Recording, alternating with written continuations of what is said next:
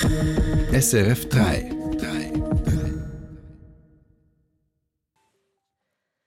Familien, die Brot gemacht aus Tierfutter essen müssen. Die UNO befürchtet im Gazastreifen schlimme Hungersnöte. Ein Journalist vor Ort schildert uns die Zustände und bestätigt die Furcht der UNO. Dann einig war sich der Ständerat heute, ja, die Schweiz muss ihre Staudämme oder Stromleitungen besser vor ausländischen Investoren schützen. Uneinig war er aber bei der Frage, wie denn das genau geschehen soll. Und wer Einbrecher in seinem Haus ertappt, darf sich wehren. Ganz so einfach ist das nicht. Das bekam jetzt ein Berner Landwirt zu spüren, der Hanfdiebe mit einer Schrotflinte vertreiben wollte. Das ist Info 3 und ich bin Annalisa Achtermann. Israel geht seit mehr als vier Monaten gegen islamistische Kämpfer im Gazastreifen vor, mit Bomben und im direkten Häuserkampf. Als Reaktion auf den Terroranschlag vom 7. Oktober. Die Menschen im Norden des Gazastreifens wurden aufgerufen, sich im Süden in Sicherheit zu bringen. Dort geraten die Menschen jetzt aber zwischen die Fronten, zwischen die Hamas und die israelische Armee. Vertreter der UNO haben nun vor dem Hungertod Tausender gewarnt. Ein Viertel der Menschen in der Region seien, Zitat, nur einen Schritt von einer Hungersnot entfernt. Die UNO hat Mühe, Hilfsgüter in den Gazastreifen zu bringen. Unsere Auslandredaktorin Susanne Brunner konnte heute Morgen mit einem Journalisten sprechen, den sie vor zwei Jahren im Gazastreifen kennengelernt hat. Es sei ein Wunder, dass er noch am Leben sei, sagt der Journalist Safwat Khalut heute Morgen in einer Sprachnachricht. Alhamdulillah, we are still breathing, we are still alive. That's the maximum we can get in Gaza. Gott sei Dank, wir leben und atmen noch. Das ist im Gazastreifen im Moment schon viel. Vor dem Krieg lebte er mit seiner Familie in Gaza-Stadt. In den letzten Monaten ist er mehrmals den israelischen Anweisungen gefolgt und geflüchtet. Ich flüchtete mit meinen Kindern zuerst nach Khan Yunis in der Mitte des Gazastreifens, dann nach Rafah im Süden. Aber sie bombardierten auch in Rafah und jetzt sind wir wieder in Khan Yunis. Aber auch hier gibt es Bomben und Kämpfe. There is no safe place. It's just a word or a slogan they launched through media. Einen sicheren Ort gebe es, entgegen israelischen Behauptungen, im Gazastreifen nicht. Über zwei Millionen Menschen seien jetzt Flüchtlinge, die gesamte Bevölkerung. Ihr mangle es an allem, vor allem im Norden. Dort hat der Journalist Verwandte. They are eating herbs. Can you believe it? Herbs. They are eating the animal food. They, Sie essen Kräuter und Tierfutter. Sie machen Brot aus Tierfutter. Und selbst das geht ihnen jetzt aus. Rund 150 Lastwagen mit Hilfsgütern gelangten pro Tag in den Gazastreifen. Das sei nicht einmal ein Tropfen auf den heißen Stein. In den letzten 150 Tagen haben die Menschen alles verloren. Ihre Läden und Firmen, ihre Häuser, ihr Einkommen, ihre Liebsten. Zwar gibt es einen Schwarzmarkt, aber kaum jemand hat noch Geld und die Preise sind explodiert. Die Menschen verhungern oder sie sind schwer krank, sagt Safwat Khalut. Uh, Zehntausende haben Krankheiten und Infektionen, zum Beispiel Hepatitis. Weil sie kein Wasser haben, ist Hygiene unmöglich, vor allem in den überfüllten Zufluchtsorten. Wer nicht von Bomben oder Raketen getötet werde, sterbe an Hunger oder Krankheiten, sage man jetzt in Gaza. Mit der Beerdigung der Menschen komme man im Gazastreifen schon lange nicht mehr nach. People they, they bury their dogs and cats in the west. Now we cannot even bury our uh, beloved ones. So this is what Gaza reached. Ihr im Westen beerdigt eure Katzen und Hunde. Wir können nicht einmal mehr unsere Liebsten begraben. Susanne Brunner. Zu Roger Brendlin nun und ersten Meldungen des Mittags. Da geht es zuerst um die neueste europäische Asylstatistik. Und die zeigt, im letzten Jahr gab es in Europa im Vergleich zum Vorjahr 18 Prozent mehr Asylanträge. 18 Prozent mehr, und das heißt in Menschen ausgedrückt, dass 1,1 Millionen Geflüchtete im letzten Jahr einen Asylantrag gestellt haben. In einem EU-Land oder in der Schweiz oder in Norwegen, die in der Statistik der EU-Asylagentur auch geführt werden. Die meisten Asylanträge wurden in Deutschland gestellt, in Frankreich und in Spanien von Geflüchteten aus Syrien, aus Afghanistan oder der Türkei. Laut der Asylagentur der EU haben die Staaten 2023 deutlich mehr Anträge bewilligt als in früheren Jahren. Die sogenannte Anerkennungsquote lag bei 43 Prozent. In Deutschland hat die Polizei jenen Mann wieder freigelassen, der gestern in Berlin kurz nach der ehemaligen RAF-Terroristin Daniela Klette festgenommen worden war. Es handelt sich zweifelsfrei nicht um einen der beiden früheren RAF-Terroristen, die noch gesucht würden, teilte das zuständige Landeskriminalamt in Hannover mit. Daniela Klette und den beiden weiterhin gesuchten Männern werden zahlreiche Straftaten vorgeworfen, unter anderem versuchter Mord und Überfälle auf Geldtransporter. Info 3 muss die Schweiz ihre Energieinfrastrukturen wie Staudämme oder Atomkraftwerke, Strom- und Gasleitungen besser vor ausländischen Investoren schützen?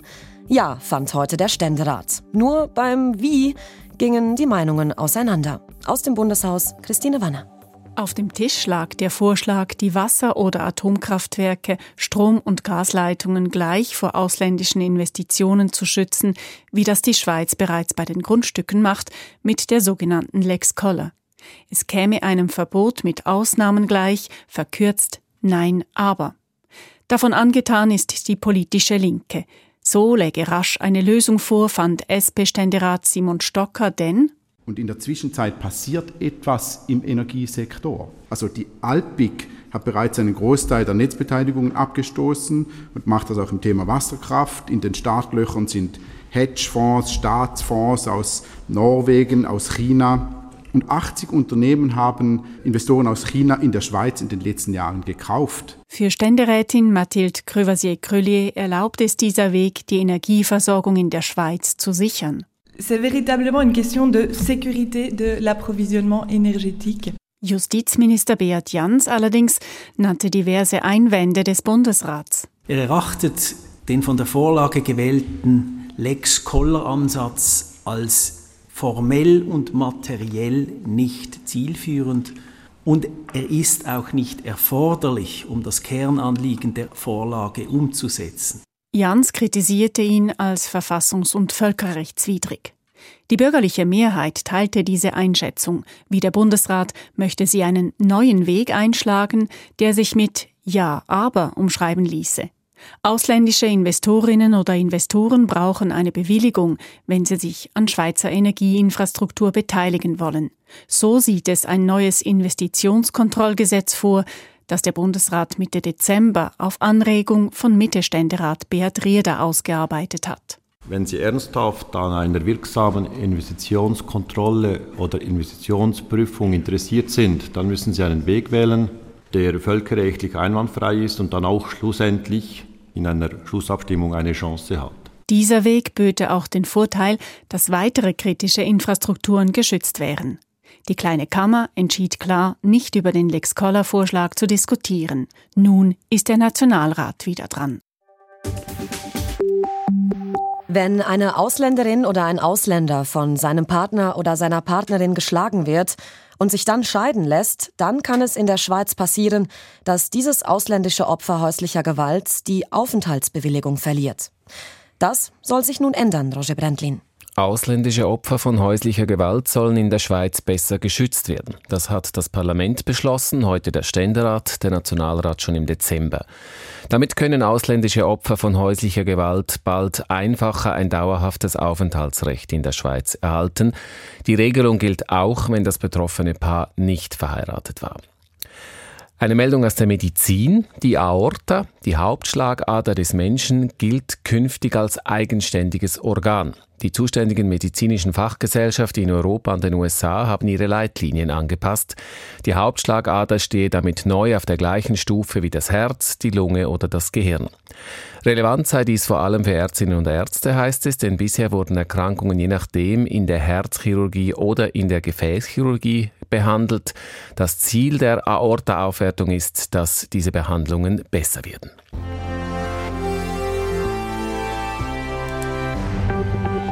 Stellen Sie sich vor, es ist Nacht. Ein Geräusch schreckt Sie aus dem Schlaf.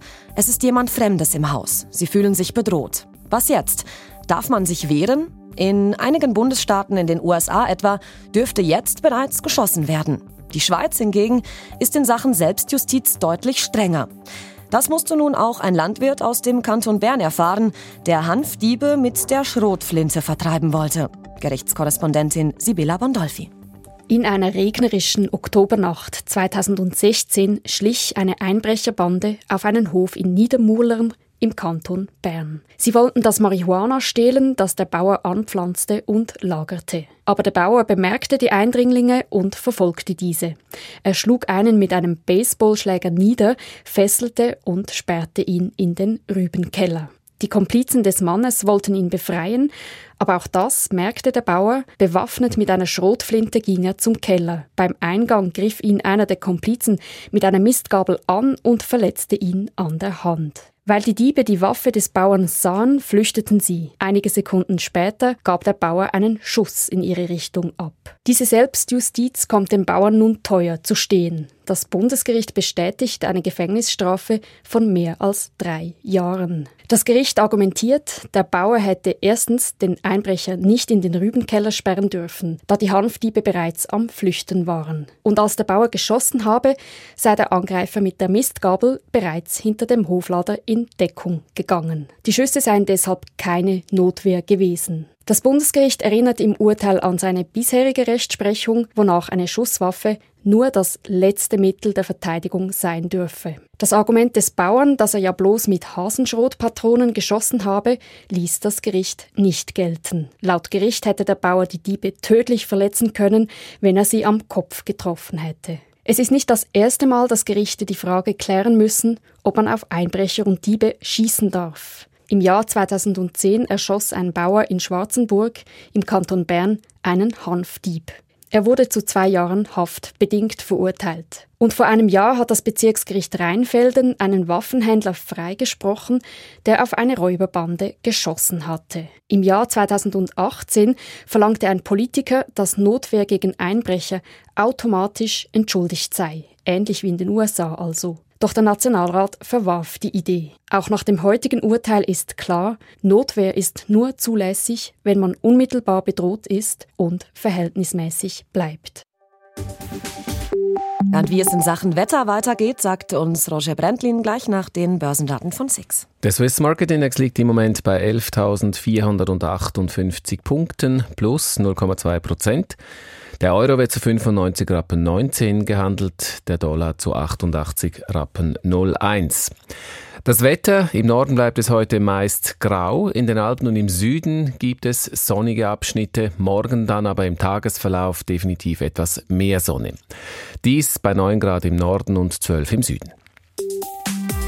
Das war Info 3 am Mittag. Wir melden uns dann heute Abend um 17 Uhr wieder mit mehr News und Hintergründen. Verantwortlich für die Sendungen sind heute Salim Staubli, Roger Brendlin und Annalisa Achtermann.